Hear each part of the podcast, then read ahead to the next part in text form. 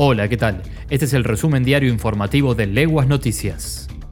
La cuarentena sigue hasta el 10 de mayo, pero habrá salidas autorizadas. Alberto Fernández extendió el aislamiento obligatorio y dijo que en las grandes ciudades no hay flexibilización, sin embargo, autorizó salidas de una hora y por un radio de 500 metros. La modalidad de cómo se instrumentan las salidas lo definirá cada provincia, pero el gobierno anunció que rige para todo el país e incluso tanto a niños como adultos mayores, y no será necesario tramitar permiso alguno.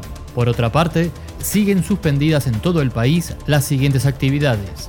Dictado de clases presenciales en todos los niveles, eventos públicos y privados, centros comerciales, cines, teatros, centros culturales, bibliotecas, etc.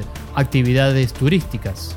Las fronteras seguirán cerradas para el ingreso de extranjeros. El transporte de pasajeros, aéreo de cabotaje e internacional, terrestre e interurbano continúan sin autorización para funcionar. Las actividades de los trabajadores mayores de 60 años, embarazadas o personas incluidas en los grupos de riesgo. Todas las personas podrán realizar salidas breves, caminatas de máximo una hora a no más de 500 metros de su domicilio, sin utilizar transporte público y cumpliendo con las recomendaciones de distanciamiento e higiene.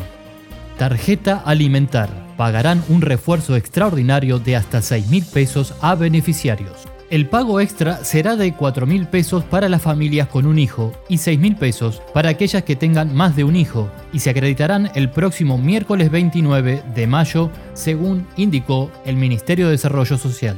Con respecto a los que son titulares del plan alimentar, pero no tienen la tarjeta para cobrar, el monto se les acreditará junto con el pago de la asignación universal por hijo, AUH, de acuerdo al cronograma de fechas dispuestas por ANSES.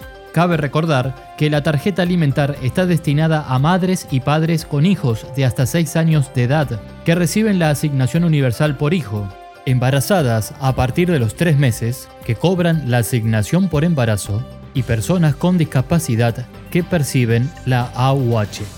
IAPOS garantiza las prestaciones a sus afiliados. En el marco de la emergencia sanitaria debido a la pandemia por COVID-19, se establecieron pautas de trabajo para organizar y normalizar las prestaciones.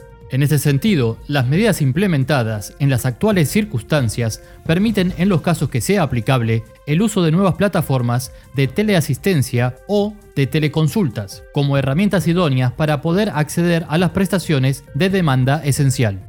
Es por esto que IAPOS decidió que las prestaciones ambulatorias brindadas en los centros de día, centros educativos terapéuticos y centros de formación laboral, jornada simple o completa, se reconocerán de acuerdo a la categoría de cada centro y supeditado a la efectiva y adecuada documentación del uso de las plataformas o plan terapéutico remitido a los afiliados. Y hasta aquí llegamos. Para más información visita Leguas Noticias en www.leguas.com.ar. Hasta la próxima.